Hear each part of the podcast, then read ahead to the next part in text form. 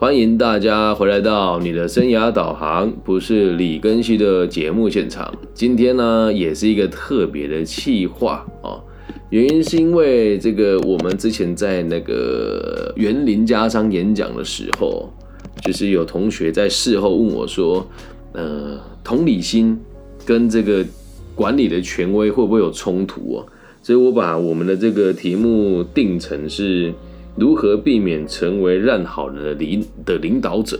那这一集呢？如果你是准备接接这个小主管，或者在学校里面准备去接这个社团干部呢，就应该去听一听跟想一想，因为哎，坊间有很多人会讲这个领导能力啦，或者是这个管理能力啊，但是却很少有人会教我们如何在建立权威的过程当中，一步一步往上爬哦，然后在阶级的斗争跟群体的竞争当中，如何成为一名。这个大家都喜欢、部署推崇、上司也宠爱的一个角色哦。那这一集呢，就应运而生了哦。那首先我们必须得讲哦，如果你会认为自己是烂好人的话，就代表你跟年轻的我一样，就是你接受了很多网络上的奇怪的言论。还记得哦，只要你是好人，永远都不会是烂的。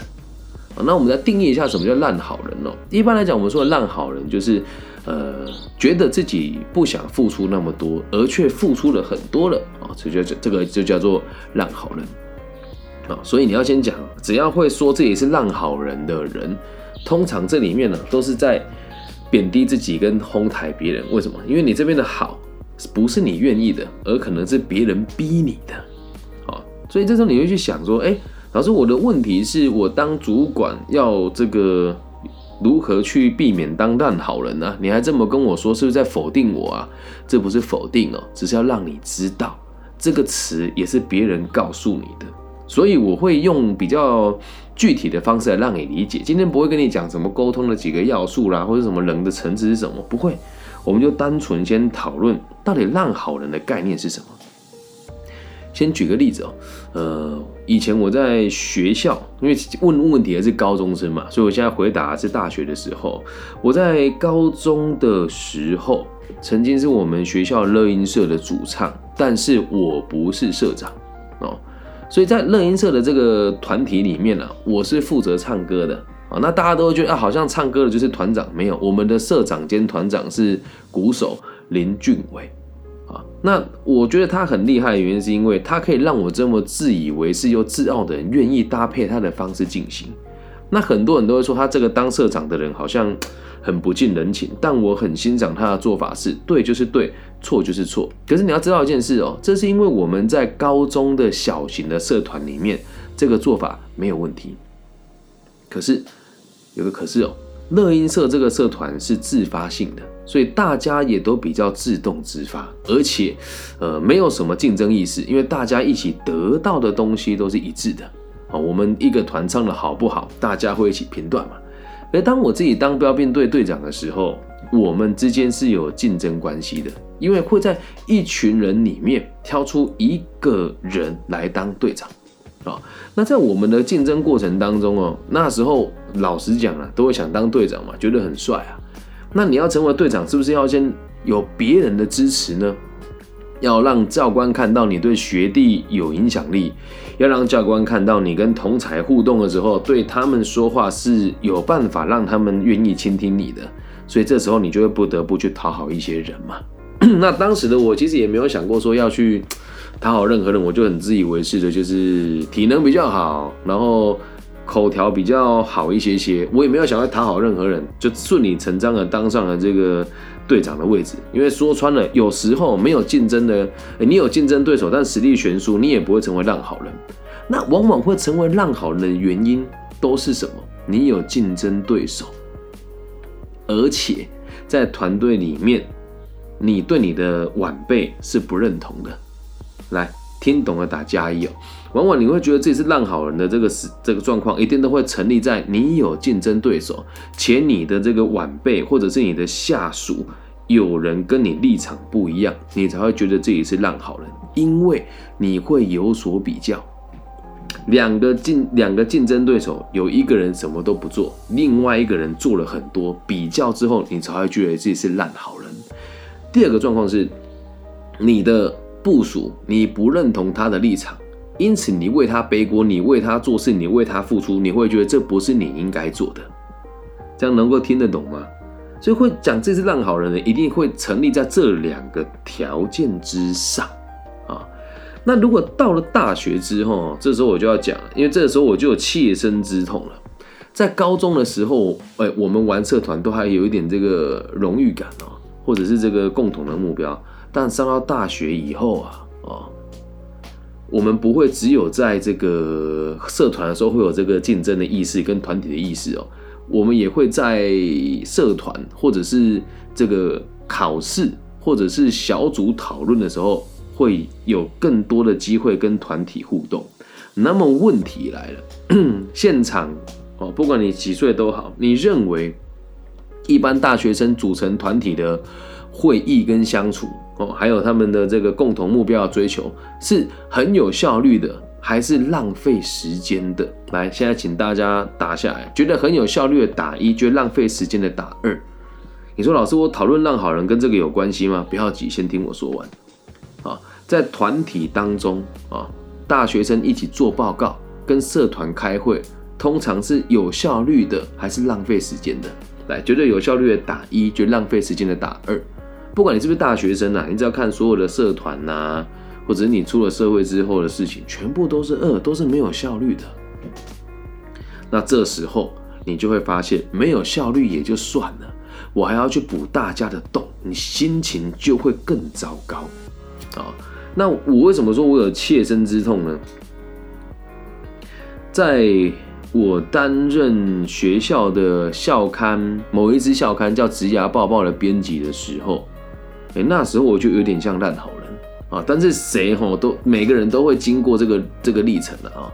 因为当时呢，要竞争这个位置的人没有别人，只有我而已。可是我会觉得我的部署很多人很笨，所以在为他们付出的时候，以前他说啊，更新你不要那么累，都帮他们做，那他们学什么？不要当烂好人，来。我不觉得我烂，但是呢，我的主管跟我其他平行位阶的干部觉得我是烂好人。那我原本也觉得，来一开始当干部，大家都这种错觉哦。我要不要跟我的部属当朋友？以前我都觉得啊，对大家当朋友比较好嘛。来，是有历程的，讲给大家听哦。如果你想要跟你的部署当朋友的话，你的管理手段得非常高明，否则大家会没大没小。到最后，整个校刊的编辑哦，大概百分之七十五是我自己一个人完成的。可是当下我不觉得辛苦的原因，是因为我觉得，嗯，还蛮开心的。虽然觉得他们很笨，但在我的这个教学之下，大家把刊物生出来了。但是最有趣的事情是，当我回头看的时候，因为学生社团哦，讲难听一点，没有那个多伟大的。你再怎么厉害，就是待三年而已啦，或者四年。如果待超过五年，除非你延毕。或者是像我这样拿钱回来学校捐款，继续加入社团，哦，我就发现了，只有我一个人成长，而大家都没有成长。而此时此刻的我心里面还没有任何一点点的觉得自己是受害者的心态，啊，只是我觉得就什么都我自己做啊啊！当然人家说啊，李根新是烂好人，我也觉得我很骄傲啊。为什么我有能力，为什么不能多付出一点？那再到后来哦，再到后来哦。我们到了这个出了社会之后啊，我们去我去某一家公司卖瓷砖的时候，这时候我们不要讲领导者啦，我们先讲烂好人这个词哦，就真的发挥的淋漓尽致的。我刚到公司来啊，所以虽然年纪很小，也是整间公司最菜的，但是每次只要人家事情做不完，第一个找谁？找我。门市清洁做不好，找谁帮忙？找我。仓储东西搬不上去，搬不上去，找谁帮忙？找我。前辈回不了公司，需要接待客人，找谁帮忙？找我。真的让我，这是我第一次感觉到了，因为我太好商量，所以大家都会想尽办法占我便宜。我记得当时最扯的是，我们有一位绘图的，我们有个绘图部门，就一个女生而已啊。她每次说她要吃什么，我都帮她买。啊，然后他每次有什么困难，就是说什么啊，我东西办公室忘记拿，你帮我弄一下，我都会愿意协助他。但是每次要我请他帮忙的时候，他总是跟我说：“你要试着自己成长。”所以在那个状况之下，我在这间公司被大家不要讲压榨，人家给了我很多学习的机会，可是我没有把握住，因此我离开了这个团体啊。然后再到后来哈，慢慢这样累积经验之后啊，我发现了一件很奇怪的事情哦。如果你是烂好人，通常就不会成为领导者。如果你是烂好人，通常你就不会成为领导者。你说老师，你你上次不是跟我讲说这个可以兼具吗？来。一层一层来哦。如果你只是单纯的一面的希望去帮助，哎，去满足别人的需求的话，那这个就是烂好人嘛。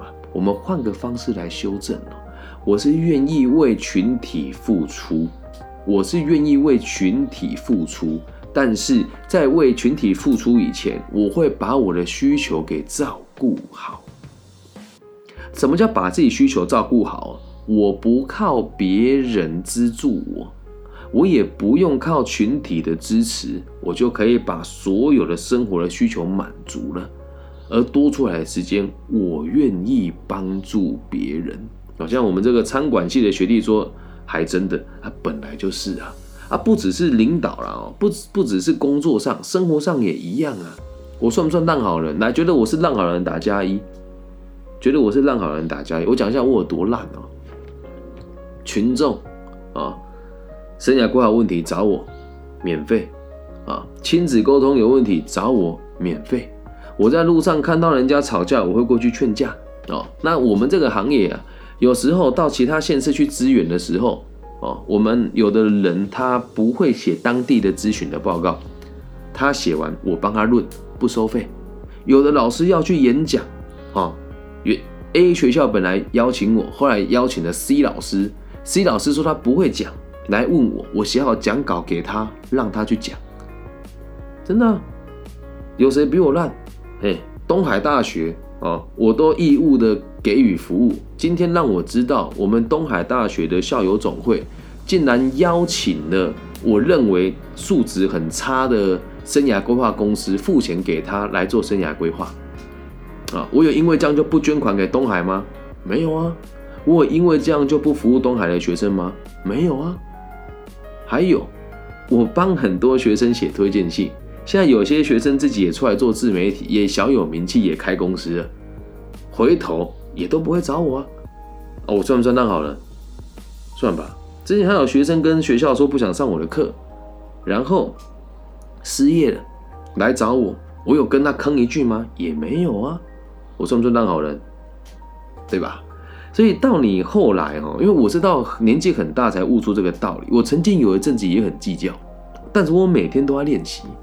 刚刚我的老师传给我看，说：“哎，怎么这个活动没有邀请你？这不是我们 EMBA 主办的吗？”我说：“老师，从头到尾都没有任何人跟我讲过会举办这个活动，而且这个公司的问题很严重，严重到什么地方？我讲得很清楚。但是我有对他抱怨吗？没有，我只有说。”这里的师资可能对学生产生不了什么作用。那老师您也可以看一看，去想一想，你觉得这样子的单位要不要再邀请进来一次？但是只要东海大学有需要，你找我，我绝对分毫不收，也没有关系。好，烂好了吗？对不对？但我会跟别人讲说，我很辛苦，我很可怜，我被欺负吗？没有。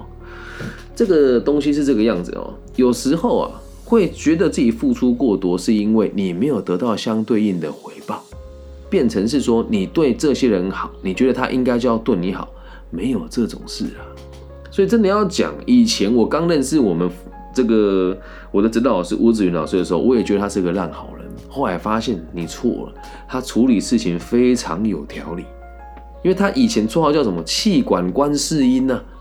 呃，气管圣母啊，就是你跟他讲什么，他都会满足你的需求，这是真的。他是一个非常贴心的老师。可是当我仔细观察他的时候，他会付出他的这个能力的同时，他也会告诉你你应该做什么事情。那他确实跟齐老师比起来，他付出的是比别人还要多很多很多很多的。但他有抱怨过吗？没有。哦，所以也是跟他相处之后，我学习到很多事情哦。那有一些人就不一样了，然后每个人的管理风格不同啊。像我的大学的系主任许恩德老师，哦，他就是很比较一板一眼，他也没有心地不好，只是他做事情就是会先跟你讲清楚，他才会承诺你。哦，那有时候他的规矩定出来的时候很死很硬，但是你跟他讨论还是有空间的。你说穿了就是两种管理风格不一样的人而已啊，两个都是好人，只是别人看起来的感觉不一样。那既然今天你会问我说烂好人的这个主题，代表你很有可能被别人欺负了。哦，那我必须得讲，吴子云老师跟徐恩德老师这两这两个，不要说前辈，这两个我的长辈跟老师，他们都是很好的领导者，但是风格不同。问这个问题的你是一名高中生，你可能连管理学是什么你都还不知道，所以用你可以理解的角度哦，听清楚哦，不要害怕付出。但是在付出的同时，你要去想一想你的能力到什么地方，而且你的愿景在哪里，这也很重要。我在做这一集的这个文档的时候，我想到了一个人哦，两个人，一个叫周宽宇哦，就是现在台北一个某知名的餐饮品牌的人资主管啊，那一个呢就是德国欧玛的副总，叫做潘崇宇啊，他们两个在社团里面，真的，你叫他做什么，他们都愿意。我才大二进来，他们大四，一个毕业一年，一个毕一一个延毕一年，一个延毕三年。你跟他提出任何要求，他绝对都会答应你。他们为社团付出了一切，甚至会为了社团翘课，为了社团而被记预警单，为了社团而延毕。他们会觉得自己为别人付出是当好人吗？不会。为什么？玩社团是他们当时人生的目标。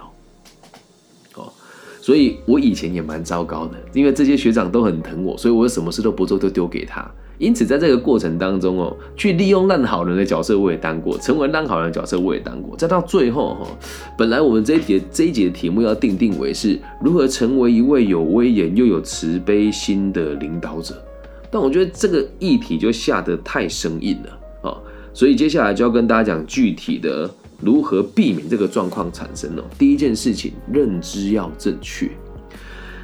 人之所以可以成为更高级的人，之所以可以成为管理工作者，你说我过于理想化也好，也无所谓。这是我真的真正的心声哦。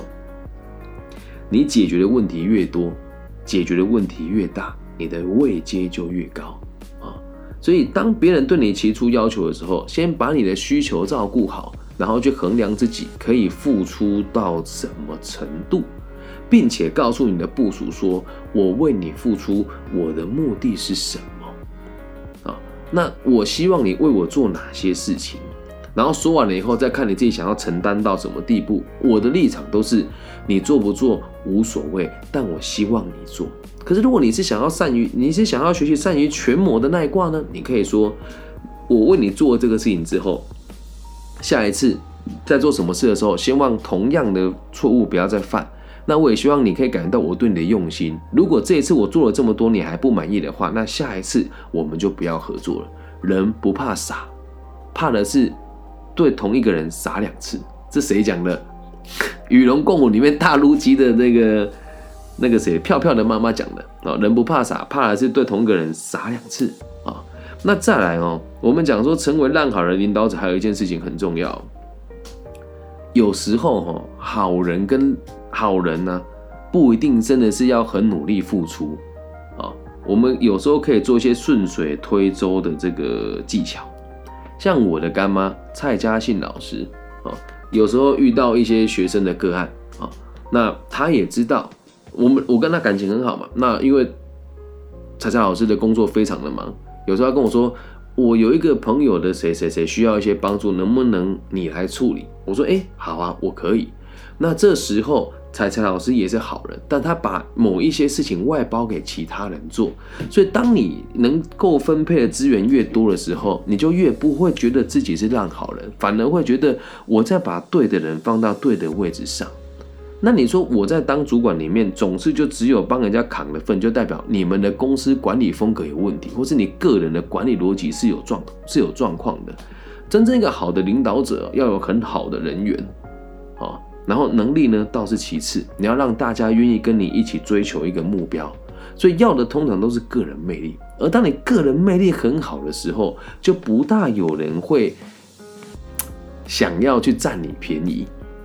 哦，那如果再到下个阶段，这都需要累积啊。假设你个人魅力很强，能力也不错，那以后人家来找你的时候，都是会用低声下去跟拜托的方式来跟你对谈。你会说，可是老师，有时候我的部署跟我讲话都很不礼貌，哎，都会把事情丢回来给我做，那你就要知道，你没有树立起你的威信啊。所以，我们前面讲的这个避免成为烂好人，一个逻辑是先了解自己想要付出的底线到哪边，接下来要跟你大跟大家分享。如何建立自己的威信哦？承诺过的事情一定要做到，这是最基本的。接下来你要让人家知道你付出了多少。这种权谋之权谋之计哦，你对部署好，一定要让部署知道，而且一定要要让谁知道？让上级知道，都已经做了。你不要想说怎么我把功劳让给别人，没有那种事，没有那种事啊。你要做，就让人家知道是你做的。你说啊，老师，你这样子讲是不是就是很功利主义啊？成功必须得在我啊？不是哦，来听清楚哦。如果你一昧的付出没有人看到，而其他人用你的资源，那某种程度上，如果以后这些坏人做大了，你也有责任，懂吗？哦，你也有责任啊。所以你要先知道，如果我要成为领导者，只是单纯因为我好使唤。我的部署推崇我是因为我人很好，我会把所有事情都做完，他很爽。那讲难听一点，你只是换了一个位阶，当别人奴隶而已，上面不讨好，下面也不讨好，理解吧？啊，所以记得哦，当领导者啊，最消极的说法就是把上面的问题传给下面，把下面的意见传给上面，轮得到你做事吗？轮不到你做事啊。一个真正的主管啊，他是不会去产线上工作的，你就不会看到有保全队长去现场自己轮班的，这很有问题啊。可是有很多公司也是这样啊，为什么？管理制度本来就有问题啊。你说老师照你这个逻辑讲，我们亲力亲为就是王八蛋吗？不是，你要记得，身为主主管，如果你亲力亲为，某种程度上你是辜负了上面的人给你的期待。因为你要做的事情是分配资源，决定谁该来，决定谁该去，决定奖金该怎么发，决定班怎么排，所以绝对、绝对、绝对不要做这种傻事，亲力亲为，懂哈？然后我们在直播现场，瓦白同学说，把。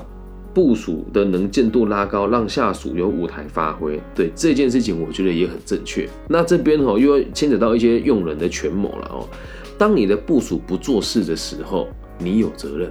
好，可是你要记住一件事哦：如果你们公司的人资部门跟挑选人才的架构有问题，选进来的都是白痴，那就不是你的问题了。